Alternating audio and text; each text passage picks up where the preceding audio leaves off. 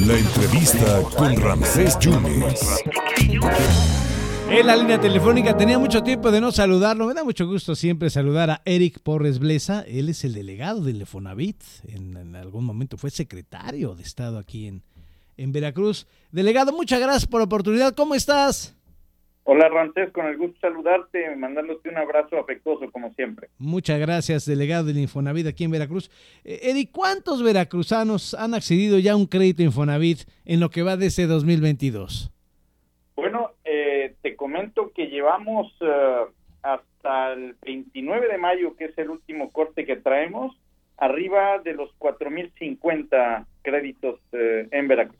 4.050 créditos. ¿Y qué es lo que ustedes ven eh, para poder otorgar esos créditos? Porque tú sabes que luego hay trabajadores que están con el sueldo mínimo y, o, comes o, pagas. ¿Qué, qué, es lo que están ustedes percibiendo ahí, delegado? Bueno, eh, nosotros como institución de asistencia social que somos, Ramsés, pues eh, privilegiamos y apoyamos justamente a ese sector de, de nuestra fuerza laboral, a los trabajadores que están eh, en los albores del salario mínimo. Por ejemplo, para estos trabajadores, Ramsés, tenemos eh, tasas de interés anuales del 1.91%. Wow. Entonces, esto es esto es algo que el sistema financiero nacional no ha visto.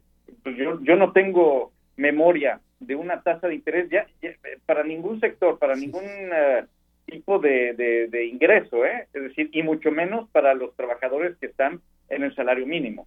Entonces, es con letras grandotas, sin letras chiquitas, estamos prestando a los trabajadores que están en el salario mínimo el 1.91%, 1.91% anual sin nada más que pagar, es decir, eh, sin cambios, sin variaciones, sin que pasa de un año al otro y a ver cuánto va a subir el crédito, no. Aquí, desde el momento en el que el eh, trabajador, que el derechohabiente contrata su crédito a través de Infonavit, se le imprime una tabla de lo que va a estar pagando cada mes de la vida de su crédito y ese pago va a ser el mismo el mes ¿Y? uno que, que el último mes de la vida de su crédito. O sea, Entonces, nunca sube, delegado. nunca va a subir eh, en la actualidad, eh, firmándolo ahora, Ya. con las actuales condiciones que esta administración está poniendo, efectivamente. Oye, pues es una muy buena noticia. Oye, que se cruza la pandemia, hubo, eh, hubo eh, cartera vencida. Eh, ¿Cómo estamos saliendo de ese asunto? Pues eh, la verdad es que no generó mayor problema en Infonavit, justo porque nuestro director general, Carlos Martínez Velázquez, tiene una visión eh, pues muy clara de, de poner al trabajador, al derechohabiente, al centro del trabajo del Infonavit. Entonces, en el- los momentos más complicados de la pandemia, fueron muchos los eh, productos que salieron para apoyar eh, a los trabajadores que se estaban quedando sin, sin empleo, que fueron Sí. eh, pues bastantes. Claro. Eh, hubo prórrogas, hubo apoyos y la gran noticia es que ya desde hace varios meses eh, tenemos en Veracruz más empleados de los que había antes de entrar a la Ah. pandemia. Es decir, no solo ya se recuperaron los empleos perdidos, sino que Ya. estamos bastante por encima de esos empleos. Entonces, esto se nota también en los pagos a nosotros, es decir, eh, hay una re- recuperación plena, vivimos años bien difíciles todos, evidentemente, más, eh, digo, siguen y sigue sobre todo la parte de salud que, que parece que, que cuando ya se va a acabar sale una Sí, nueva ola. no, no, no. Entonces, pero bueno, en la parte financiera, en la parte económica, pues el Infonavit eh, apoyó a sus derechohabientes y los derechohabientes respondieron. Entonces, fíjate, me estás dando la nota. No solamente se recuperaron los empleos, sino que hay más empleos de los que había hace un par de años. Así es. Estamos arriba ya de estos eh, empleos que estuvieron en que, que se tuvieron antes de la eh, pandemia. Y por alguna extraña razón, por alguna razón, eh, si yo me quedo sin, sin, sin trabajo, Eric, ¿qué, qué procedería para los pagos si, si no pudiera yo realizarlos?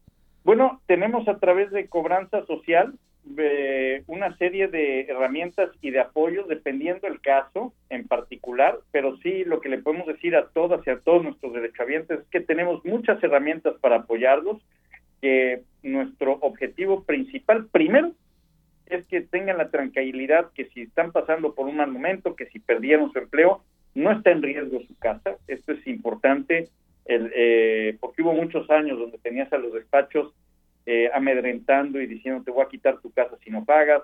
Aquí hay, mientras el derechohabiente tenga la voluntad de pago, el Infonavit va a hacer todo lo posible para que esté tranquilo y para que su casa jamás esté en riesgo. Y tenemos muchas herramientas para lograrlo. Tenemos prórrogas, tenemos eh, tenemos apoyos eh, de algunos meses de, no pagar, eh, decir, pero eh, habría que analizar cada caso, Ramírez. Perfecto. Y para cerrar, Eric, y agradecerte muchísimo, la meta para este 2022, sé que ya han invertido 1.193 millones de pesos, pero ¿cuál es la meta para este año? Mira, no hay, no hay una meta como tal, pero sí queremos sostener los, el, buen ritmo de créditos que hemos estado eh, eh, entregando. Yo creo que si cerramos el año arriba de los 10 mil vamos a estar muy bien. Es un ritmo importante el, que hemos venido sosteniendo y sobre todo para nosotros es fundamental que nuestros derechohabientes, sobre todo los que están, y mencionábamos al inicio de, esta entrevista, los que están en los albores del salario mínimo, pues eh, eh, tengan esta confianza y, sepan que el Infonavit les presta para tener su casa propia, que, es muy importante que puedan, con ese gran esfuerzo que hacen nuestros trabajadores, pues dejar un patrimonio propio eh, en forma de una casa a sus hijos, a sus, herederos. El delegado Eric Porres, me da mucho gusto saludarte y estaremos en contacto y muchas gracias, ¿eh? Ramsés, te mando un fuerte abrazo. Gracias al delegado del Infonavit aquí en Veracruz, Eric Porres. Blesa.